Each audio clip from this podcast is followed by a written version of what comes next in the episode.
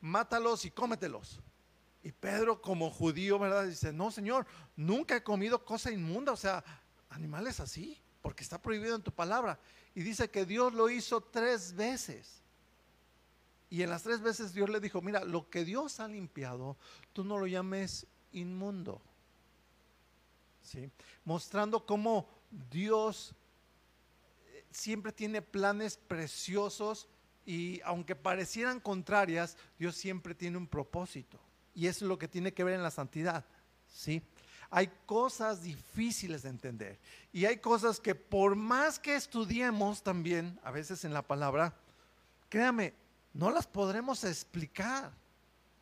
Por ejemplo, eh, las tres personas de nuestro Dios, que, que Dios es un Dios trino. Y algunos hasta condenan la palabra Trinidad. Es que la palabra Trinidad no aparece en la Biblia. Ni aparece tampoco la palabra trino. Claro que no. Pero sí aparece eh, Dios como Padre. Aparece eh, nuestro Señor Jesucristo también como Dios el Hijo. Y aparece también Dios Espíritu Santo. ¿Y cuántos saben matemáticas y saben contar uno, dos, tres? ¿Verdad? Entonces, no, no, no los enumeran, no nada, pero lo vemos claramente. Ahora, ¿cómo es esto que dice Dios eh, eh, en tres personas, pero es un solo Dios? ¿Cómo? Explíquenmelo. No lo sabemos. Pero Dios claramente nos dice, es Dios el Padre, Dios el Hijo y nos ha dejado su Espíritu Santo. No se puede explicar por más que lo estudiemos. Pero la Biblia lo menciona así. Dios el Padre, Dios el Hijo y Dios el Espíritu Santo. ¿Sí? Y así como uh, habla también la palabra de Dios, la misericordia de Dios, y habla también por otro lado la justicia de Dios, y ambas van juntas. ¿Cómo? La misericordia y la justicia. Explícalo.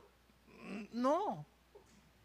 Pero lo que sí sabemos es que Dios es justo siempre y que Dios es misericordioso también siempre. ¿Sí? Ahora, vuelvo al punto, ¿no? Como la gente y como las personas, por no entenderlo y sobre todo porque no quieren dejar su pecado, ¿verdad? Dicen, no creemos en Dios y, y agarran como pretexto eh, ¿Por qué Dios, a ver si es tan bueno? ¿Por qué no termina con la maldad?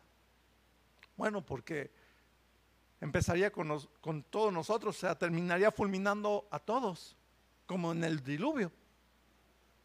¿Sí? Pero Dios, cuando creó todas las cosas, tal vez pudo definitivamente sabiendo que nos íbamos a pervertir, a ser pecadores, tal vez pudo no haber hecho nada, no haber creado nada y solamente quedarse, ¿verdad? En la perfección, Dios Padre, Dios Hijo, Dios Espíritu Santo. Y listo. Pero la verdad es que Dios decidió en su sabiduría, en su perfección, crearnos. ¿Sí? Y Dios, fíjese bien, siendo santo, y esto significa sin pecado, Dios no puede tolerar el pecado. Y sabía que íbamos a caer en pecado. Y aún así nos creó. Aún así permitió que naciéramos. Y aquí estamos. Aún así hay muchos que lo rechazan. Y Dios los creó. Y en su misericordia ahí siguen. La verdad es que Dios nos creó para tener vida eterna. ¿Para qué nos creó Dios? Fíjese bien. La vida eterna es, en pocas palabras, pues vivir siempre, y lo entendemos así, con Dios. Y con Dios vamos a estar completos, gozosos, sin necesidad de ninguna otra cosa. Hay completos porque Dios lo llena todo. Y esa es la vida eterna. ¿Sí? Y esa vida eterna la podemos disfrutar desde aquí, estando llenos en Dios. Ahora, por otro lado está lo que es la muerte eterna. Y la muerte eterna es vivir sin Dios, vivir insatisfechos. Y, una persona sin Dios puede tener eh, miles de dólares, millones, muchas riquezas, muchas propiedades, riquezas, etcétera, pero vivir insatisfecho, vivir con ansiedad, a pesar de que pueda tener un buen matrimonio, buenos hijos, una buena familia, un buen trabajo, pero si no tiene a Dios, va a vivir con ansiedad, con dolor dentro de su ser, con sufrimiento, porque no va a tener la paz, deseando tal vez hasta morirse, ¿sí? Y sufriendo un dolor muy fuerte en su interior que nunca se acaba porque no tiene ninguna paz. Y eso es la muerte eterna, ¿sí? La pregunta es, ¿de qué lado quiere estar usted? ¿De la vida eterna o de la muerte eterna? Y cuando nos lo dibujan así, uno dice inteligentemente, pues de la vida eterna, ¿verdad? Ok, tanto, fíjese bien, la vida como la muerte eterna se determinan desde aquí, en esta vida. No necesita alguien morirse para empezar a experimentar la vida eterna. Desde aquí podemos tener esa paz y estar completos con Dios. Los que confiamos y amamos a Dios, ¿cuántos confían y aman a Dios? ¿Ok? Tenemos esa vida eterna viviendo todavía en este mundo. Porque estamos plenos, estamos completos en Dios. Amén. Ahora, se ven los que están muertos también de una vez en esta vida porque están sin paz, están insatisfechos y nada les llena. Y cuando tú ves a alguien así, tú dices, este está muerto espiritualmente. ¿Sí? Vivir completos no es que no nos faltan cosas materiales, no. Es vivir completos es que tenemos a Dios y en Dios estamos con paz, estamos seguros, estamos plenos. Amén. Entonces, Dios nos creó desde el principio, Dios nos creó del polvo. Usted ha leído eso, ¿verdad? Nuestro cuerpo físico lo tomó de ahí del polvo, ¿verdad? Para que estemos en este mundo físico. Y luego dice la Biblia que sopló Dios aliento de vida en la nariz y es el espíritu, aliento. Y, y se formó el alma viviente que une el cuerpo con el espíritu, que es lo que somos, un alma viviente. ¿Qué es lo que somos? alma viviente. Al morir nuestro cuerpo, el espíritu que es ese aliento, ¿verdad? Se va con Dios. Dejamos de respirar y queda nuestra alma. El alma no deja de existir, ¿sí? Sea de, de alguien que tenga vida espiritual o sea de alguien que esté muerto espiritualmente, ¿sí? El alma sigue viva, sigue el alma sintiendo, sigue el alma viendo, sigue el alma escuchando en el mundo espiritual. ¿Sí? El alma también puede sentir paz, puede sentirse gozoso, plena, ¿verdad? O por otro lado puede sentir angustia, dolor y tribulación. Si creímos desde aquí en la redención de Dios por medio de nuestro Señor Jesús, bueno, somos llevados al cielo santo, donde el Dios santo mora, porque el cielo es un lugar santo, donde mora nuestro Dios que es santo. Si alguien rechaza el regalo de Dios de salvación que es gratuito, con un precio muy caro que fue el precio de la sangre del Señor Jesús, bueno, entonces serán llevados al lugar de sufrimiento eterno, donde van a pasar muchísimo dolor. ¿Sí? pero aún ahí en ese lugar de sufrimiento siguen estando vivos, o sea, su alma sigue sintiendo, viendo. Y los que no conocieron ni se entregaron a Dios, vuelvo a repetir, están en ese sufrimiento. Y los que hemos decidido desde ahora conocer a Dios y ver que Dios es un Dios santo, que vive en santidad, bueno, tenemos que tener esa conciencia. Dios vive en un lugar santo. Dios mora en medio de la santidad. Y esto es sin pecado. Amén. La vida eterna consiste, a lo que vemos en este versículo, ¿sí? En conocer a Dios, ¿sí? Y ese conocer a Dios es que en su amor, en el amor de Dios, Dios mandó a su santo Hijo Jesús para pagar lo que nosotros los pecadores no podemos pagar por nuestro pecado. Y eso es amor. Por eso es que hermanos necesitamos conocer al Dios de amor, pero también que es un Dios santo. ¿Cómo es nuestro Dios? Santo. Que aunque Dios es misericordioso, ¿sí? Y que aunque Dios es todo amor, siempre seguirá siendo santo. Y fíjese bien, y el perverso que no se arrepiente y el que no aborrece el pecado, no puede permanecer en la presencia del Dios Santo. ¿Sí? Ni en este mundo va a permanecer en Dios, ni después de este mundo permanecerá. Entonces, vamos a, empezar. Primera de Pedro 1.15, por favor.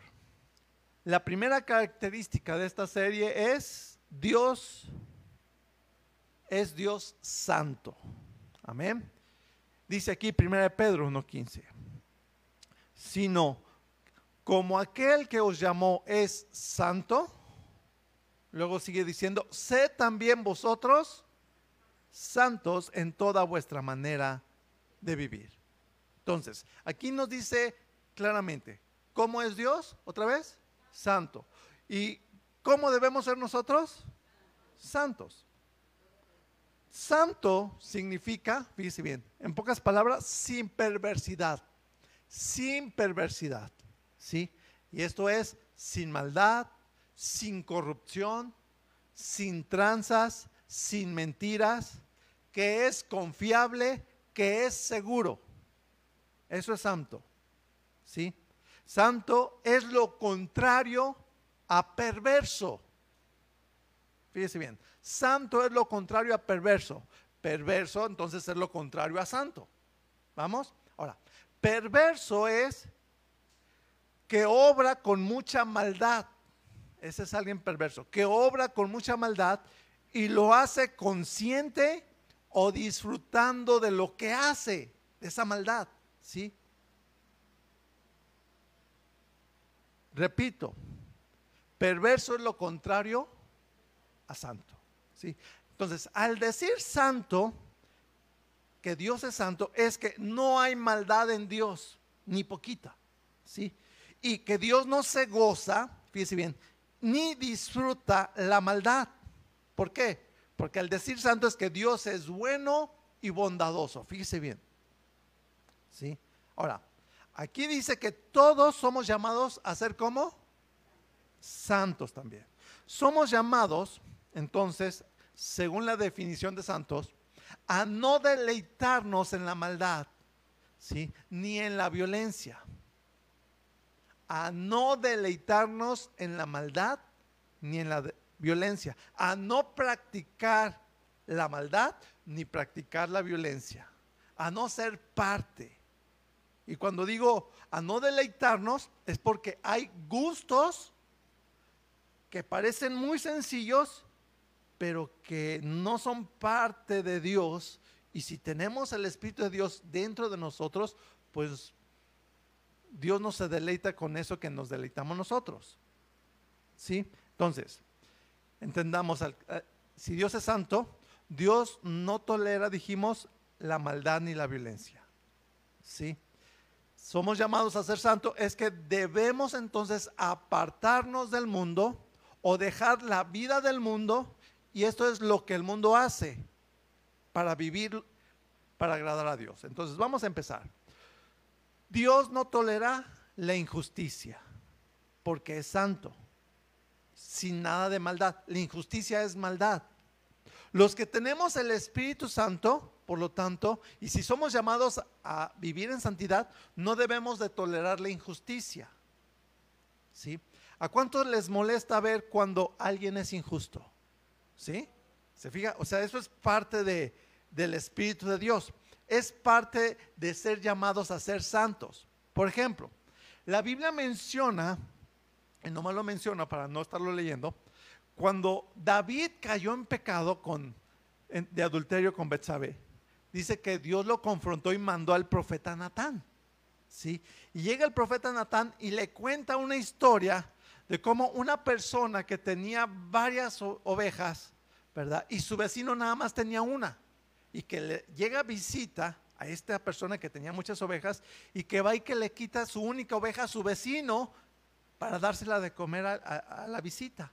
Y dice ahí, y David, a pesar, fíjese, de que él cometió el pecado, dice, y David explotó por la injusticia y dice, tal hombre merece morir, sin saber que se trataba de él.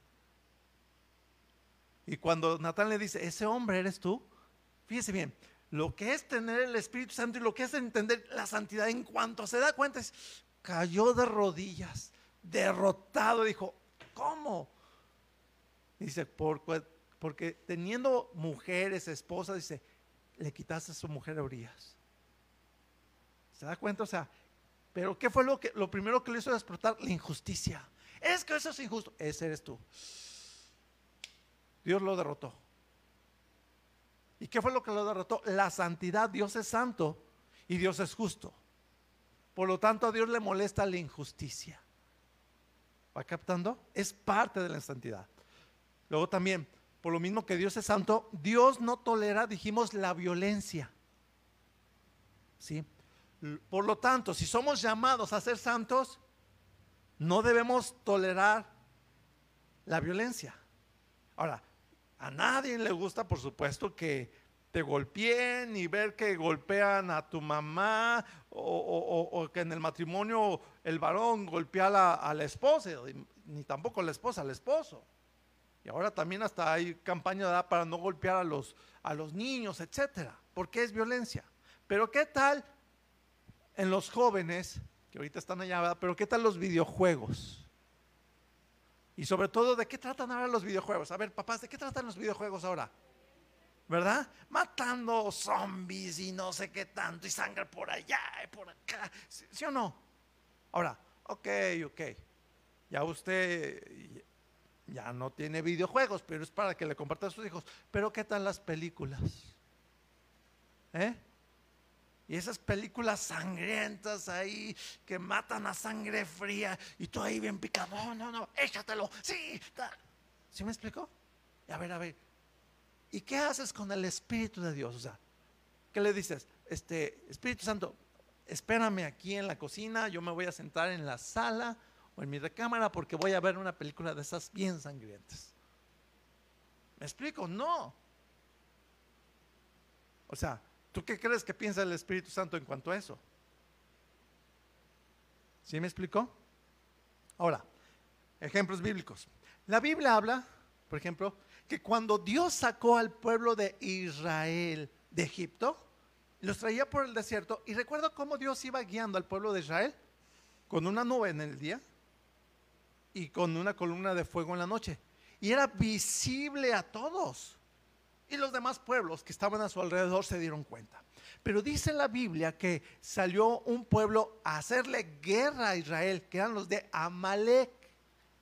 ¿Sí? Ellos se levantaron en guerra contra Israel, ¿sí? Y le hicieron violencia. ¿Sí me explicó? O sea, fueron violentos.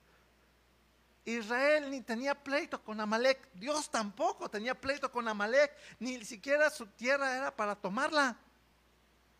Pero estos vinieron a hacerle guerra. Entonces Dios dice, ¿sabes qué? Voy a destruir a toda Amalek. Todavía pasaron años, cuarenta y tantos años, hasta o más, hasta que Saúl fue rey para hacer cuentas y Amalek nunca se arrepintió. Pero voy a esto, Dios detesta la violencia. ¿Sí?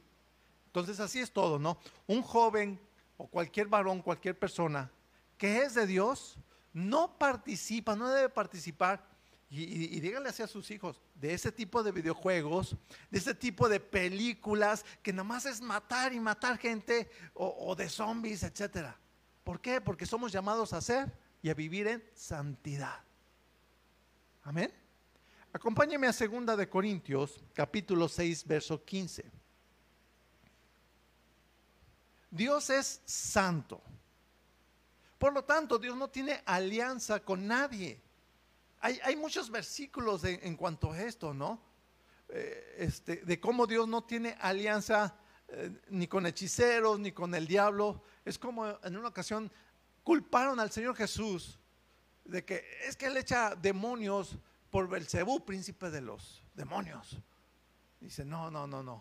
¿Cómo puede Satanás echar fuera a Satanás? No, no, no es de esa manera. ¿Sí me explicó? Entonces, aquí Pablo también lo, explica claramente. ¿sí? Dios es santo y no tiene eh, eh, comunión con nada de lo que es de hechiceros o con el enemigo que es el diablo. Dice aquí 2 Corintios 6:15. ¿Y qué concordia? Cristo con Belial. O sea, ¿qué comunión hay Cristo con Belial? ¿O qué parte el creyente con el incrédulo? Este de Belial se refiere precisamente al enemigo, al diablo. ¿Sí me explicó? Por eso es que los, ni Dios ni los que somos llamados a ser santos no participamos en nada de eso. Y por ejemplo, ahorita estamos en el mes de octubre. ¿Qué se celebra en el mes de octubre? 31 de octubre, pues. El día del Halloween, todo eso. Los cristianos somos llamados a vivir en santidad. Nuestros hijos, aunque te pataleen y todos, somos llamados a vivir en santidad. Ahorita empiezan en las escuelas a hacer sus ensayos para pintarlos de calaverita, porque, ok, Halloween no, pero viene el día y le llaman de los santos inocentes. No, no, no tiene de santo nada, porque de santo es vivir para Dios, apartado para Dios conforme la palabra. Y debemos de tener aquí cuidado, papás, que desde ahorita, mira, ponte firme y dile, mire maestro, pueden mandarnos a hacer un trabajo, una investigación, si quieren una exposición de la clase, de acuerdo. Exposición aún en cuanto qué es el altar de muertos, qué es el día de muertos, pueden hacerlo, porque esa es una explicación y con la conciencia de que sí, lo practicaban nuestros antepasados que no creían en Cristo, que no creían en Dios y no conocían la palabra de Dios y que la religión cuando llegó aquí a México, como no pudieron quitar esa práctica, la abrazaron. Pero son prácticas que no tienen nada de comunión con Dios, como dice aquí. ¿Me explicó? Entonces usted puede decir ahí, mi hijo, mi familia, no vamos a participar de esto. Amén. No es que queremos que su hijo, queremos que vengan pintados de Catrina. Y luego ahí están las hermanitas, ¿verdad? Buscando en las tiendas el vestido de Catrina. Pregunto, ¿Dios es santo, sí o no? No tiene ninguna concordia con Belial. Amén. ¿Somos llamados a ser santos, sí o no? No más cuando estamos aquí en la iglesia o cuando en toda nuestra manera de vivir. En toda nuestra manera de vivir. Amén. Entonces, desde ahorita, y si te amenazan, porque así es, pues si no viene pintado y si no participa, si no desfila, si no hace el altar de muertos, le voy a poner en un cero y va a reprobar su hijo. O sea, es como cuando le dijeron a los amigos de Daniel, ¿verdad? O sea, si no se postran ante esta estatua, van a ser echados al horno de fuego. ¿Sabe qué? Pues no, me opongo a hacerle un trabajo, una investigación, pero sí me opongo a participar de eso. Amén. ¿Sí?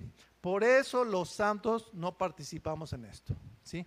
No nos disfrazamos ni disfrazamos a nuestros hijos de personajes de maldad ni de la muerte. Dios es un Dios vivo. Nuestro Señor Jesucristo dijo claramente que acaso no habéis oído que Dios es Dios de Abraham, Dios de Isaac, Dios de Jacob y Dios es Dios de vivo, no de muertos. ¿Sí? Por eso es que Dios no aprueba estas cosas. ¿Sí? Dios es santo y no aprueba nada de maldad, no aprueba a los personajes de maldad. Dios no aprueba, dijimos, la violencia, ni los asesinos. ¿Sí? Ni los asesinos. Mire, Fíjese bien con esto. Cuando escuchamos que un asesino, ¿verdad? De repente así en las noticias o algo, que mató en serie o, es un asesino en serie porque ha matado a varias personas, luego de repente, ¿verdad? Los ateos o la gente eh, la ¿verdad? Dice, a ver, ¿por qué Dios permite a alguien así, a un asesino así? Fíjense bien en esto. Dios es santo dijimos, santo es que no hay maldad en Dios. Por lo tanto, Dios no aprueba la maldad. Y eso es maldad. O sea, Dios no lo aprueba. Dios reprueba la maldad y la violencia. Dios condena el asesinato y al asesino. ¿Sí?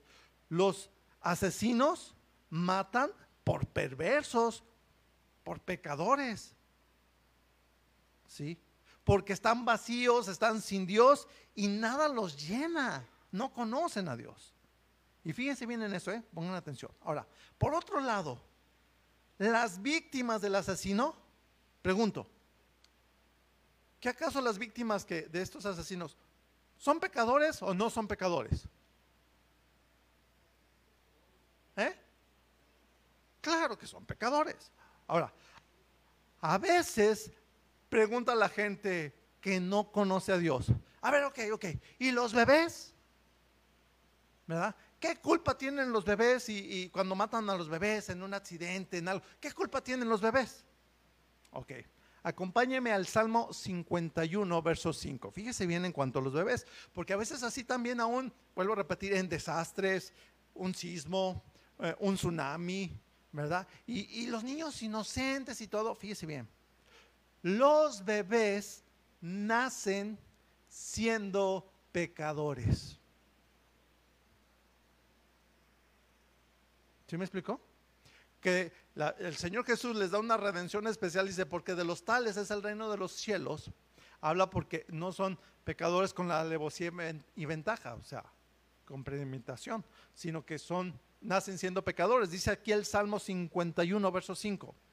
He aquí, en maldad he sido formado, y en pecado me concibió mi madre. ¿Sí me explicó? Entonces, ¿en qué condición nacen los bebés? Siendo pecadores. Ojo, no es que se hacen después pecadores los niños, no. Todos nacimos siendo pecadores, o sea, con la naturaleza caída. Esa naturaleza caída, recuerda, es la tendencia que tenemos a pecar. ¿sí? Por eso es que aún de bebés, de repente tú encuentras que están llorando y haciendo su berrinche. ¿Por qué los bebés hacen berrinche?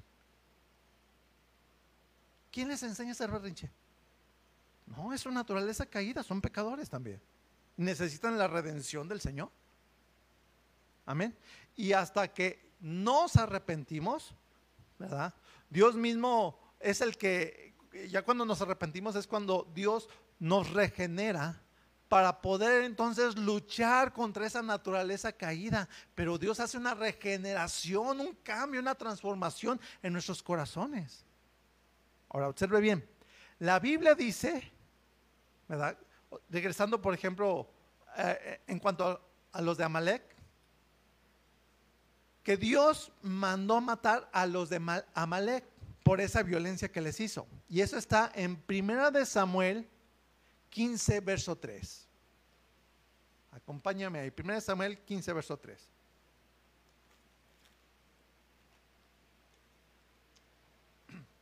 Y dice que cuando Dios mandó a matar a los de Amalek por esa violencia que hicieron, dice que hasta los bebés, ¿sí? Y Dios da esa orden por medio del profeta Samuel y se la da al rey Saúl. ¿Sí?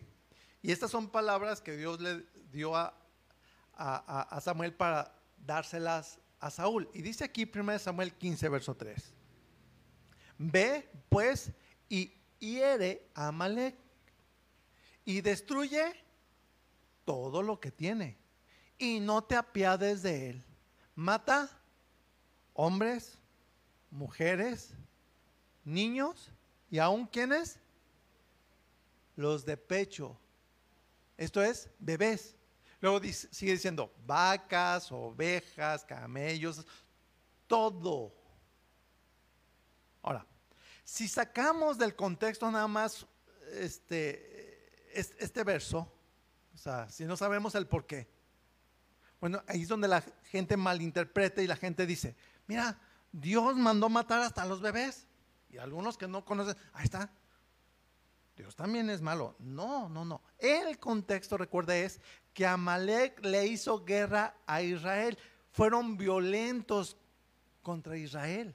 Ahora, Amalek, como le dije, ellos también observaron y sabían, conocían que Israel era conducido, era guiado por Dios.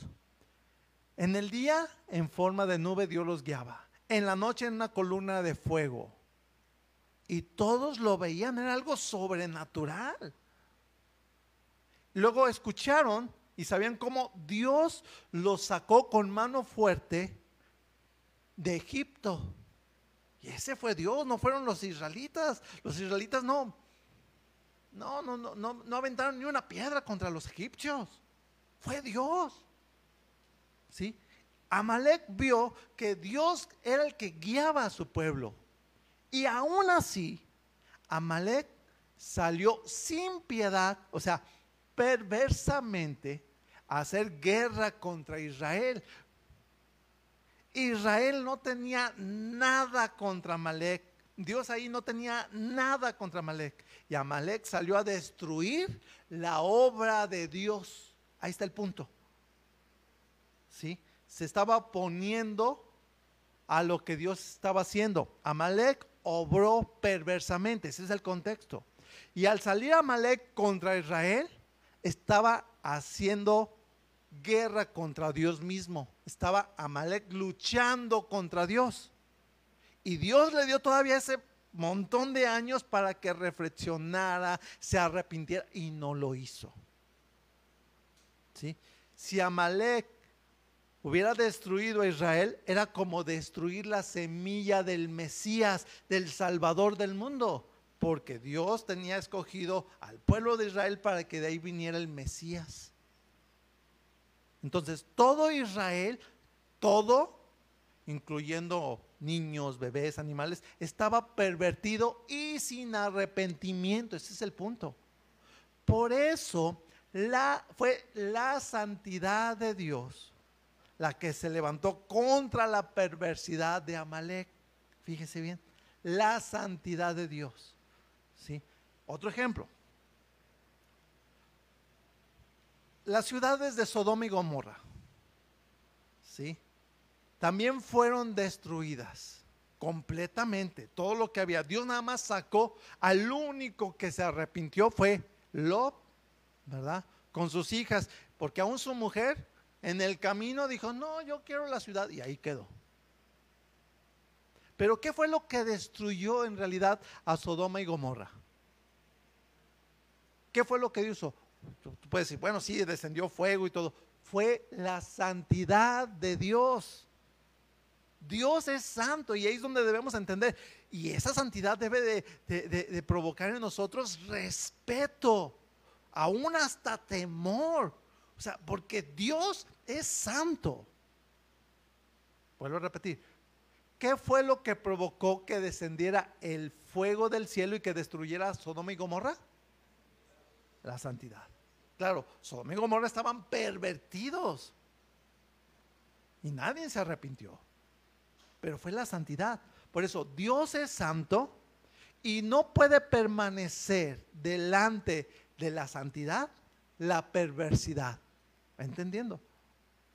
Ahora, ¿por qué en Sodoma y Gomorra también había niños, había bebés? Y Dios arrasó con todo, fue su santidad. Repito, en Dios no hay nada de maldad. Dios a todos en su misericordia da la oportunidad de arrepentirse. Otro ejemplo. Acompáñenme a Génesis 6, verso 5. Este ejemplo es el diluvio en los tiempos de Noé. ¿Sí? ¿Por qué razón Dios mandó un diluvio? Génesis 6, verso 5, y dice así. Y vio Jehová que la maldad de los hombres era mucha en la tierra. La maldad, la perversidad. Y todo el designio, o sea, todo el deseo de los pensamientos del corazón de ellos era, fíjese bien, de continuo, luego dice, solamente el mal, o sea, no había arrepentimiento, no había una conciencia. Y en ese entonces estaba muy fresco de que quien los creó fue Dios. ¿Sí me explicó? Fue Dios eh, eh, este, quien los había formado. Ahora, esto es perversidad, o sea, lo contrario a santidad. Deseos continuos del mal, sin arrepentimiento, sin conciencia. Recuerde, ¿qué es lo contrario a la santidad? La perversidad. Los hombres en estos tiempos de Noé eran muy pervertidos, muy pervertidos, sin nada de santidad. ¿sí? Perdieron, en pocas palabras, cómo fue el diseño original con el cual Dios nos creó. Lo perdieron totalmente. Mire, el, el diseño original con el cual Dios nos creó fue sin perversión, o sea, sin pecado. ¿Sí? Por eso dice aquí el verso 6, Génesis 6, 6, sigue diciendo. Y se arrepintió Jehová de haber hecho hombre en la tierra y le dolió en su corazón. El mensaje aquí de todo esto es que le dolió a Dios que el hombre se pervirtiera. Sí, eso es lo que le dolió. Que nadie buscara a Dios, que nadie se arrepintiera de su pecado que nadie tuviera en cuenta que Dios es santo. ¿sí? Hoy en día seguimos siendo pecadores. ¿sí? Pero hay arrepentimiento en nuestros, corazones, ¿sí o no? Debe de haberlo. ¿sí? Si usted tiene el Espíritu Santo, le debe doler pecar. ¿Qué le debe doler? Fíjese bien lo que estoy diciendo, doler, pesar. ¿Sí? En ese tiempo, lo que vemos aquí, no pensaban ya en Dios, lo ignoraban. Es como hoy en día sigue pensando mucha gente, ¿verdad? Piensan que venimos y que todo fue creado por el famoso Big Bang, ¿verdad? De que todo de la nada explotó y se creó todo el universo, todo en orden así. Y que el hombre ha evolucionado del mono. Fíjese, eso es terquedad, necedad. ¿Sí? Piensan que todo es obra de la casualidad y no es así. Por eso la santidad de Dios determinó lo siguiente, verso 7. Y dijo Dios, reharé de sobre la faz de la tierra a los hombres que he creado, desde el hombre hasta la bestia y hasta el reptil y las aves del cielo, pues me arrepiento de haberlos hecho. Mire, la perversidad no puede permanecer delante de Dios, porque Dios es santo. Y fíjese cómo dice, aún hasta los animales. ¿Sí dice? ¿Verdad que sí? Así como el animal destruye todo hasta los animales. La pregunta es, ¿y qué culpa tienen los animales? ¿Sí? Bueno, fueron también pervertidos por el pecado del hombre. Acompáñeme a Romanos 8, verso 20. Ahorita voy a regresar a terminar de leer ahí Génesis. Pero Romanos 8, 20 ¿sí? dice así. Porque la creación fue sujetada a vanidad, no por su propia voluntad, sino por causa del que la sujetó a esperanza. Todo el contexto aquí habla, ¿sí? precisamente de que por el pecado del hombre, la tierra y los animales cambiaron. Por ejemplo, mire, antes precisamente del diluvio, no había animales carnívoros ni herbívoros. Es más, antes del diluvio, el ser humano no comía carne. Fue después del diluvio que el hombre empezó a comer carne y fue después del diluvio que hubo entonces carnívoros y herbívoros. Y todo eso fue a causa del pecado.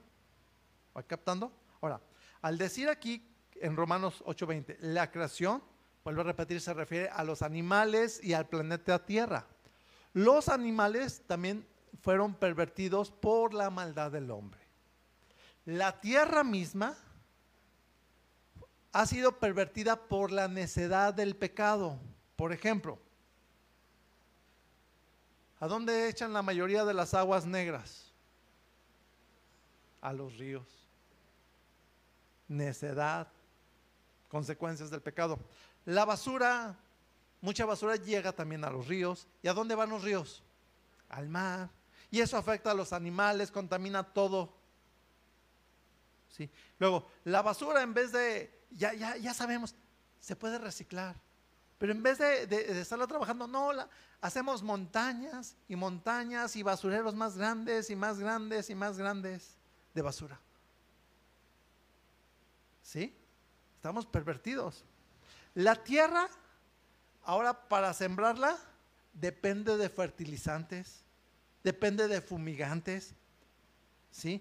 Todas las plagas, si usted lee ahí también aún cuando, cuando Dios trata con Caín, ¿verdad? Y aún desde, desde el inicio, desde Génesis 3, que Dios le dice a Adán, mira, ahora vas a trabajar la tierra con dolor. después le dice a Caín, este, la tierra te va a producir cardos, te va a producir este, hierbas. Ahora usted tiene que utilizar este, químicos y todo eso a causa del pecado.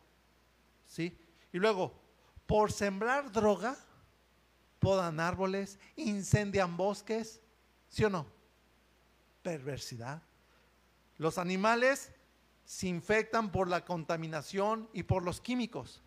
Por ejemplo, las enfermedades que acabamos de pasar ahora de la pandemia, el COVID, otras enfermedades famosas también como el SIDA y hay otras, ¿no? Ébola, etcétera. Son enfermedades inventadas por mentes perversas y que iniciaron en animales. ¿Sí sabía que el COVID era una enfermedad de animales? ¿Sí? Y ahora contagian a los humanos como son armas químicas biológicas. Todo por la perversidad y olvidamos que Dios es santo. ¿Sí? Otro ejemplo, ¿sí? ¿Sabía usted que donde soltaron la bomba atómica en Hiroshima, verdad? Ya no crece ahí nada, lo que todavía permanece ahí está contaminado de radioactividad y pues no hay vida ahí. ¿Todo por qué? Por perversidad, por el pecado. ¿Sí? Todo eso pasa por falta de santidad. ¿Sí? Y Dios sigue siendo santo. Dios sigue siendo sin perversidad, sin maldad. Regresamos a Génesis 6, verso 8.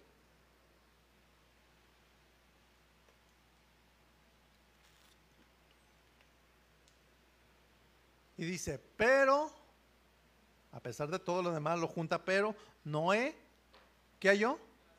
Gracia ante los ojos de Jehová. La santidad de Dios iba a determinar, o iba a terminar, perdón, con la perversidad del mundo. Eso es lo que estaba Dios planeando, ¿sí? La iba a terminar. Y es lo mismo que hoy en día, un día va a pasar aquí en la tierra la santidad de Dios un día va a terminar con toda la perversidad. ¿Usted sabía eso? Día viene el juicio. ¿Y qué, es eso? La santidad de Dios. Ahora, Noé, deje preguntarle, ¿era pecador sí o no? Sí, igual que nosotros. Pero de alguna manera dice, halló gracia de Dios, igual que nosotros. Amén. Gracia es el favor no merecido de Dios. La gracia no diluye, fíjese bien, la gracia no diluye en nada la santidad de Dios. Con la gracia de Dios sigue siendo santo, Dios sigue siendo sin perversidad, Dios sigue siendo sin maldad. Santo es que Dios es bueno, sin nada de maldad. Santo es que sus deseos, los planes que Dios tiene son para bien y no para mal, porque es santo. Y ojo, el diluvio vino por la santidad de Dios también. ¿Por qué vino el diluvio? Y esto es, ¿sí? Para parar, para detener la perversidad, que ya era muchísima, ¿sí? Y para crear conciencia en la nueva generación de hombres y crear una nueva generación de hombres conscientes de Dios. ¿Sí? Ahora, Noé duró 100 años construyendo el arca para salvarse él y para salvar a su familia y claro, a, los, algunos animales. ¿sí? Y durante esos 100 años, la gente se burló de Noé, se burló de Dios, la gente siguió sin creer en Dios y no se convirtieron. Llegó el día en que murieron por su perversidad. La santidad de Dios trató la perversidad del hombre y lo sigue haciendo. Otro ejemplo. Acompáñeme a Jonás 3, 5. Jonás capítulo 3, verso 5. Otro ejemplo es precisamente la ciudad de Nínive. Nínive, por su perversidad, la santidad de Dios iba a destruir también a Nínive, igual que a Sodoma y Gomorra. Igual. ¿Sí? Y Dios mandó al profeta Jonás a predicarles.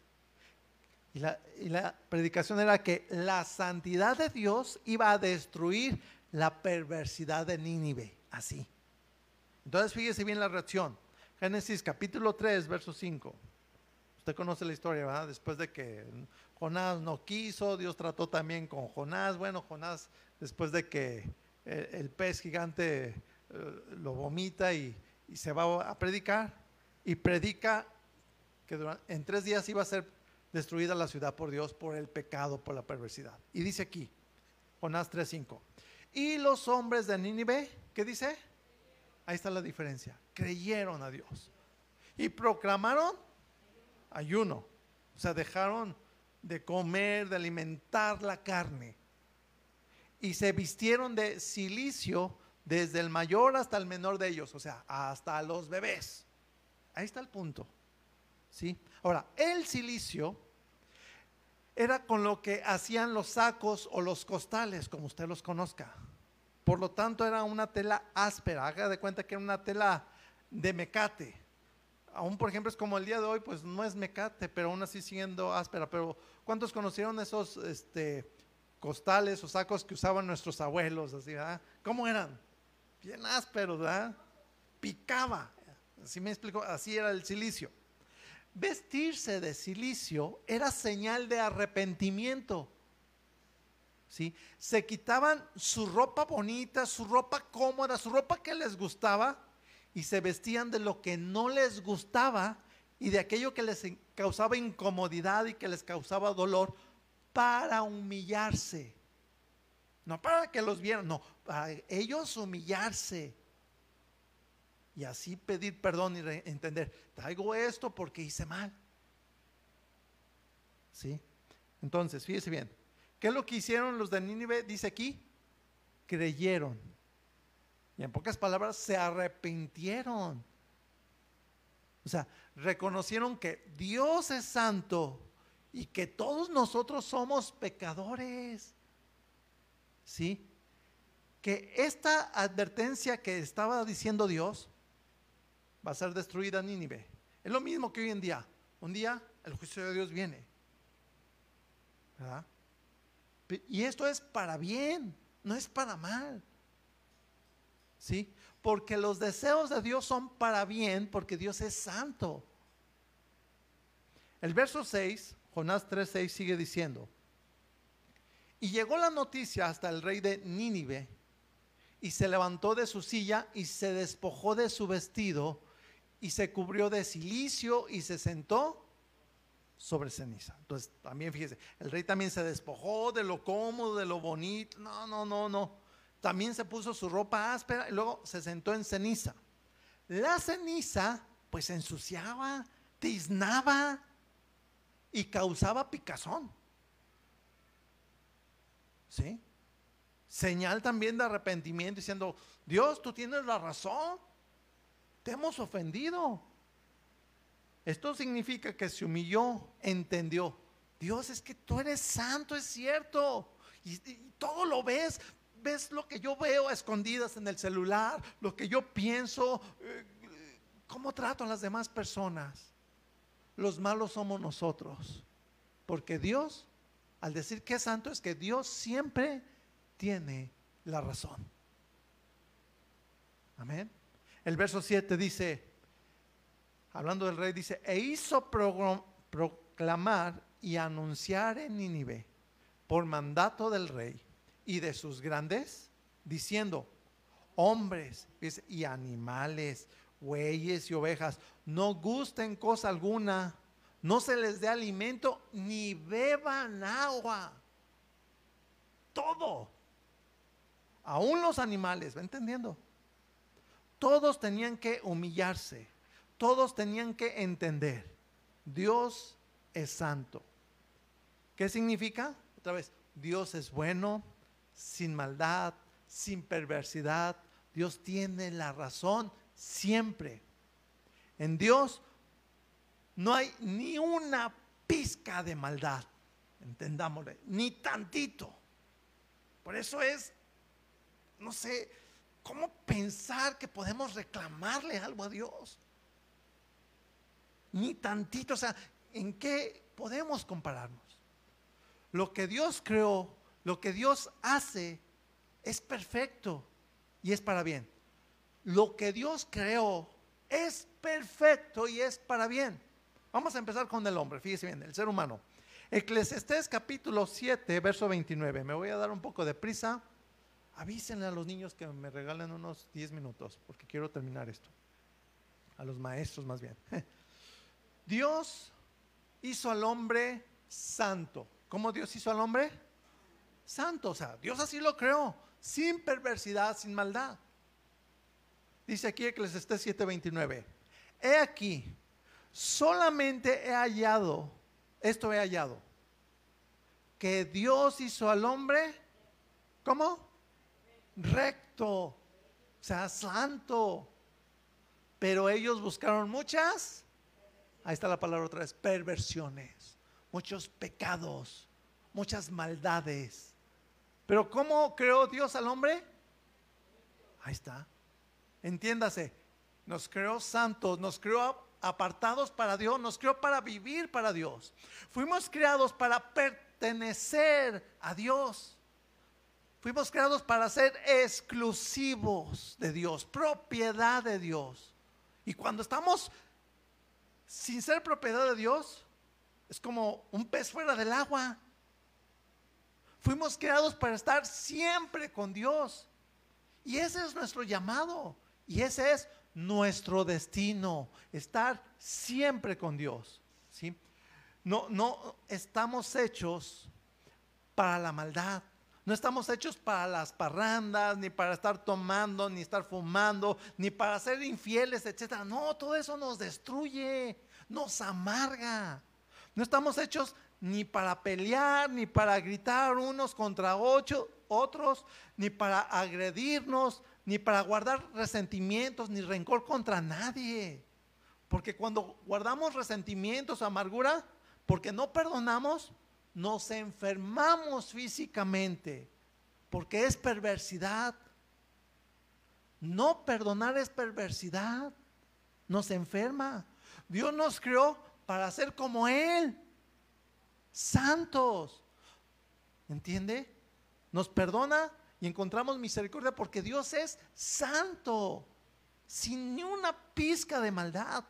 Y Dios, porque es santo, sin maldad, vuelvo a repetir, perdona al pecador arrepentido.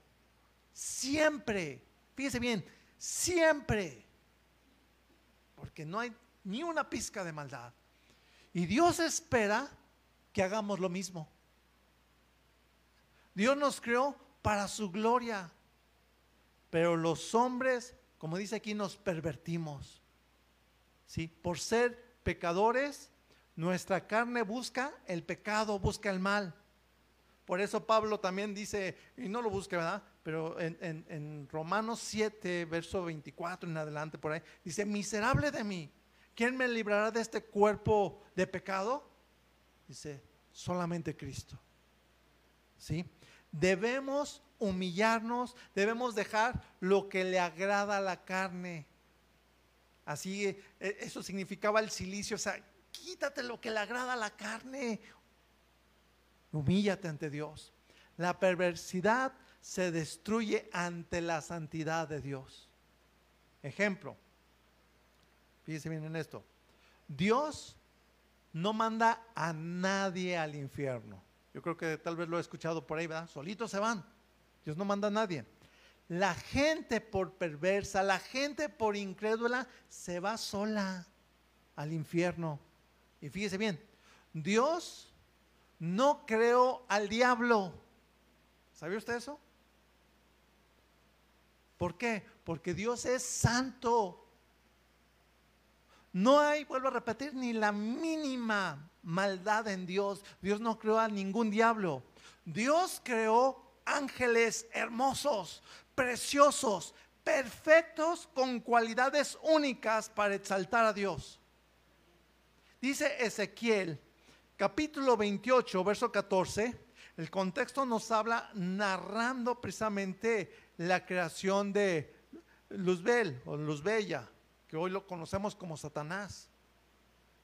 Dice así, tú, querubín grande, protector, yo te puse en el santo monte de Dios. Allí estuviste en medio de las piedras de fuego, te paseabas. Esta palabra que dice querubín grande era Luzbel o Luzbella. ¿sí? Su nombre no era Satanás ni era diablo. Dios creó, vuelvo a repetir, ángeles preciosos, querubines perfectos. Y el verso 15 dice así, perfecto, ahí está, eras en todos tus caminos. ¿Sí? Desde el día que fuiste creados, o sea, fue perfecto, dice, hasta, ¿ve? Hasta que se halló en ti maldad. ¿Se va fijando? ¿Qué se halló en este querubín?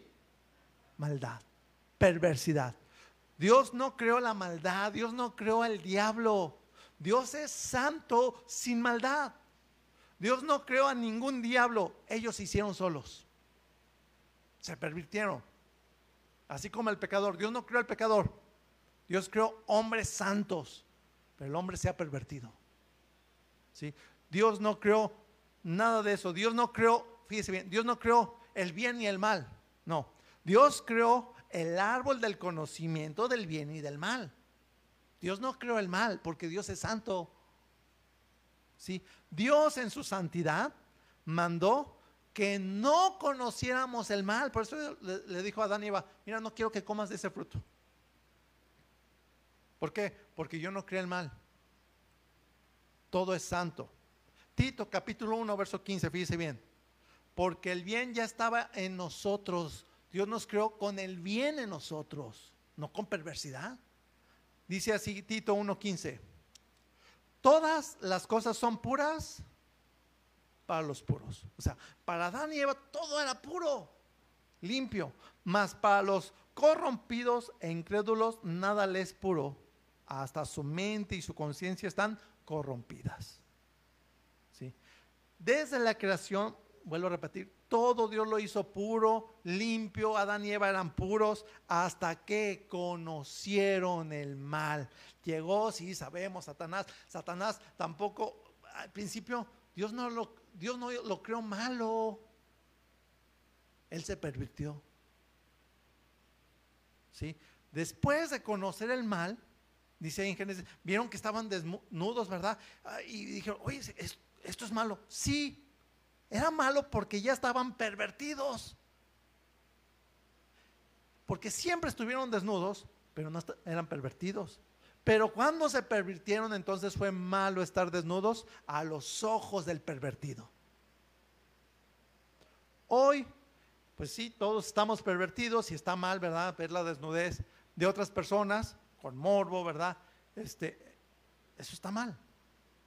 Sí, pero Dios sigue siendo santo y nos llama a ser santos. Somos pecadores, pero arrepentidos, que es lo que Dios busca. ¿Sí? Al Dios santo le agrada, busca un corazón contrito y humillado, siempre.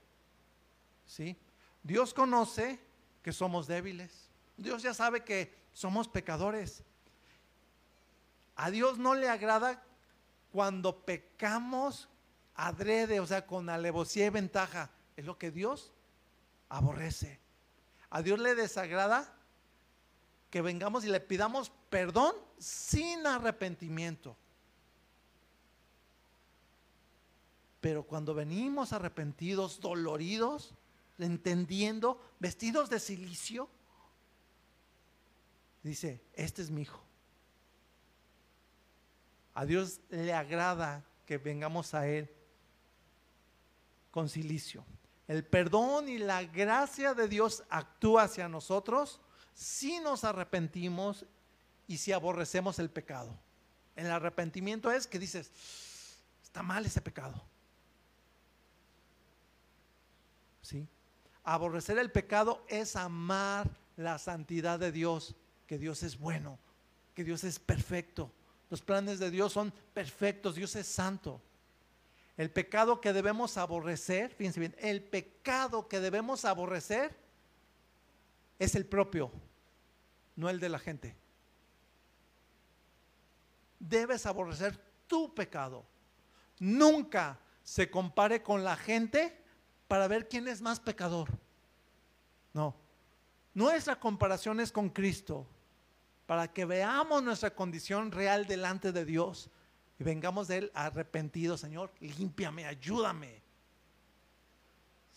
Y si reconoce que usted es un perverso, dice, caray, de veras, delante de Cristo, o sea, ante nuestro Señor Jesús, ¿cómo está nuestro corazón? Dices, muy pervertido, arrepiéntete. Pide a Dios un corazón nuevo como el de Cristo. Dile, Señor, yo necesito un corazón como el de Cristo porque el corazón de nuestro Señor es santo. ¿Sí? Y esto, mira, aunque tu familia, que, siga tal vez cristiana y tú ves muchos errores o pecados, o aunque veas muchos pecados de la gente a tu alrededor y, y aún aquí en la iglesia, tú pídele un corazón nuevo para ti. No porque la gente cambie, no, que tú cambies. Dios ama al pecador, lo hemos oído, y aborrece al pecado. Romanos 5, 8, y con eso termino. Y se lo ha de saber. Mas Dios muestra su amor para con nosotros. En que siendo aún, aún pecadores, Cristo murió por nosotros. O sea, su sacrificio, su sangre sigue siendo suficiente para limpiarnos de todo pecado. La santidad de Dios no puede estar ante el pecado. Dios aborrece al pecador no arrepentido, al que no se arrepiente. Por eso se acabó Sodoma y Gomorra. Por eso vino el diluvio. Pero en Nínive alcanzó misericordia. Dios tiene misericordia y ama al pecador arrepentido, al pecador que quiere cambiar de todo corazón. La pregunta es, ¿usted ama al Dios Santo? Este es el Dios Santo. Los que amamos a Dios debemos ser como Él es. Debemos desear y amar la vida del Señor Jesús. Y aunque otros cristianos no sean santos, aunque cometan mil errores, yo voy a ser santo porque amo a Dios. Porque Dios me ama y me ha mostrado su amor y su misericordia. Aunque otros fallen, yo no le quiero fallar a Dios. ¿Cuántos aman a Dios? Cierre sus ojos.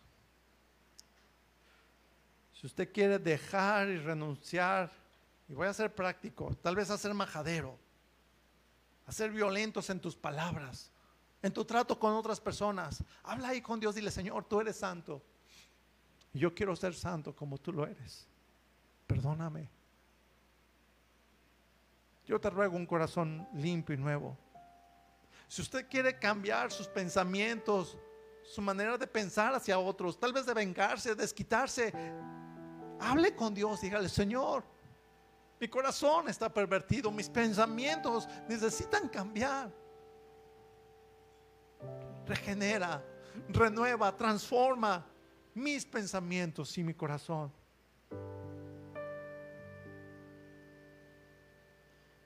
Si usted quiere dejar de condenar a la gente porque la gente es pecadora, porque la gente es así, o aquellos hermanos son así, Deje de condenar a la gente. Señor Jesús dijo claramente, saca primero la viga de tu propio ojo, así verás la paja en el ojo de tu prójimo. El que esté libre de pecado arroje la primera piedra.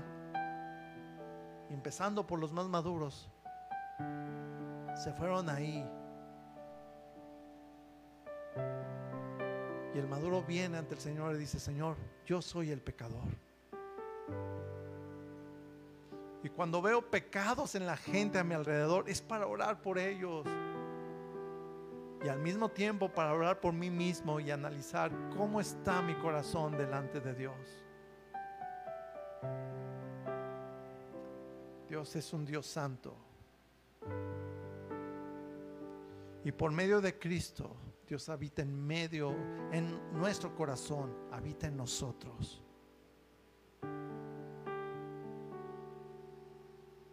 Dígale, Señor, te entrego mi vida, mi manera de ser, mi manera de pensar, mi manera de tratar a las personas. Tú eres santo, eres maravilloso, eres lo más precioso. Con el propósito y el fin por el cual tú me creaste, Señor, así yo quiero ser. Que el propósito por el cual tú me has creado, tú lo compras en mi vida. Y si tú me creaste para ser santo, yo quiero ser santo. Quiero amar tu santidad y no condenar a otros, sino orar por otros, guiarlos también a tu gracia y a tu misericordia. Gracias, oh Dios, por tu bondad. Gracias, oh Dios, por tu amor. Te amamos, Señor. Te amamos, oh Rey.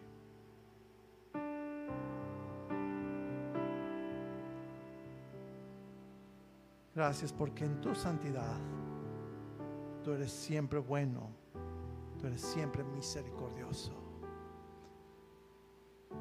Ayúdanos a tenerlo siempre en cuenta, a nunca olvidarnos de ti y a poderte presentar a la gente como el Dios santo, el Dios sin perversidad, el Dios bueno. Gracias, oh Dios, en el nombre de Jesús. Amén. Gracias a Dios. Amén.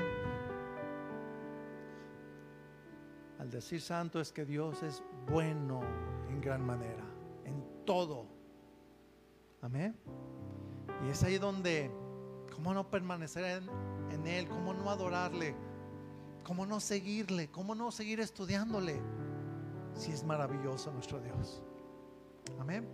Póngase de pie, hermano. Ahí estírese un poquito, con despacito, ¿verdad? Somos despedidos. Levante sus manos al Señor. Que el Señor les guarde, que el Señor les bendiga, que el Señor haga resplandecer su rostro sobre ustedes, les llene de paz. El Señor Santo les siga santificando en todo vuestro ser, espíritu, alma y cuerpo. El Señor les bendiga en el nombre de Jesús. Amén. Saluda a los demás, los que tienen sus niños allá, pase por ellos, por favor.